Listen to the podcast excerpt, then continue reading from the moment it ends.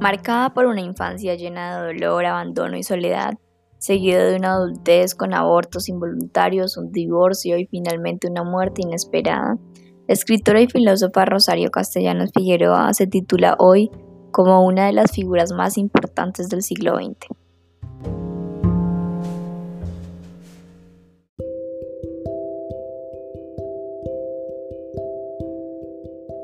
Nació en la Ciudad de México un 35 de mayo de 1925.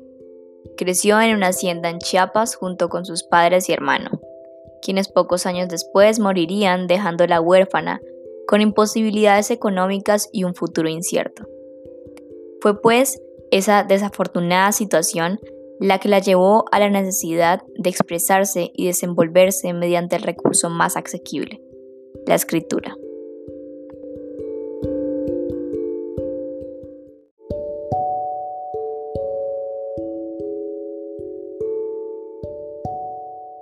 Estudió filosofía en la UNAM y posteriormente fue profesora en la misma facultad. Fue becada por el Instituto de Cultura Hispánica en la Universidad de Madrid para estudiar estética. Cuando finalizó su carrera universitaria, se dedicó a escribir en el diario Excelsior. Tiempo después, promovió el Instituto Chiapaneco de Cultura y del Instituto Nacional Indigenista también dedicó gran parte de sus obras a la defensa de los derechos de las mujeres. Pocos años después, antes de su fallecimiento, fue nombrada embajadora de México en Israel en 1971 y trabajó como catedrática en la Universidad Hebrea de Jerusalén.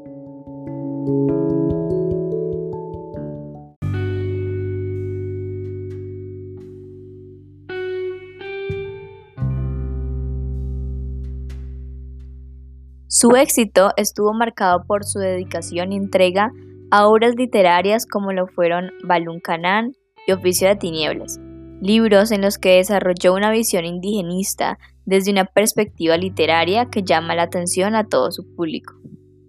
Ponía frecuentemente temas políticos porque concebía el mundo como un lugar de lucha en el que uno está comprometido. El papel de la mujer en la sociedad es un tema que también está presente en la mayoría de sus obras. Entre las más importantes, su obra teatral, El Eterno Femenino, farsa.